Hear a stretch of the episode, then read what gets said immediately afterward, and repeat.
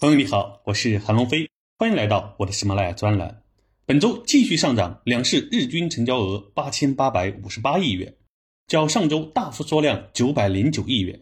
上证指数上涨百分之零点五一，出现了缩量微涨行情。截至目前，上证指数已经连续四周上涨，从十月二十三日的两千九百四十四点上涨到本周的三千零五十四点，涨幅百分之三点七四。从主要宽基指数来看，中证五百和科创五零本周上涨了百分之零点九三和百分之零点一一，上证五零、沪深三百和创业板下跌了百分之零点六四、零点五七和百分之一点零七。从主要行业指数来看，涨跌各半，其中通信 ETF 和军工 ETF 涨幅靠前，分别上涨百分之三点二四和百分之二点四六，医药、光伏和新能源车跌幅靠前。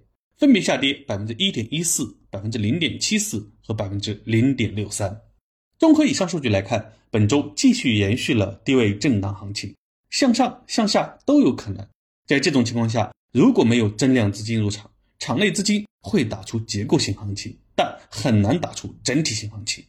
最近大家经常看到的一个现象，就是北向资金只要一流入，股市就上涨；一流出，股市就下跌。于是。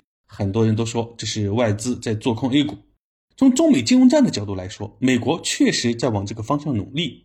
那到底是不是这样呢？股市不上涨是因为北上资金流出吗？我们先来看一下北上资金本周的表现情况。本周净流入七十七点六四亿，连续四周净流入。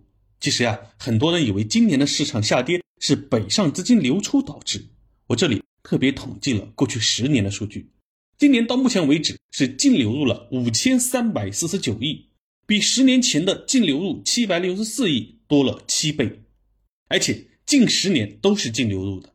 二零二二年净流入七千七百二十五亿，二零二一年净流入一万一千八百零六亿，二零二零年净流入六千七百一十六亿。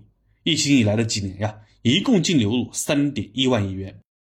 从数据可以看出，虽然美国希望北向资金流出。带崩中国股市，但资金是逐利的，他们只会往利益空间最大的地方流。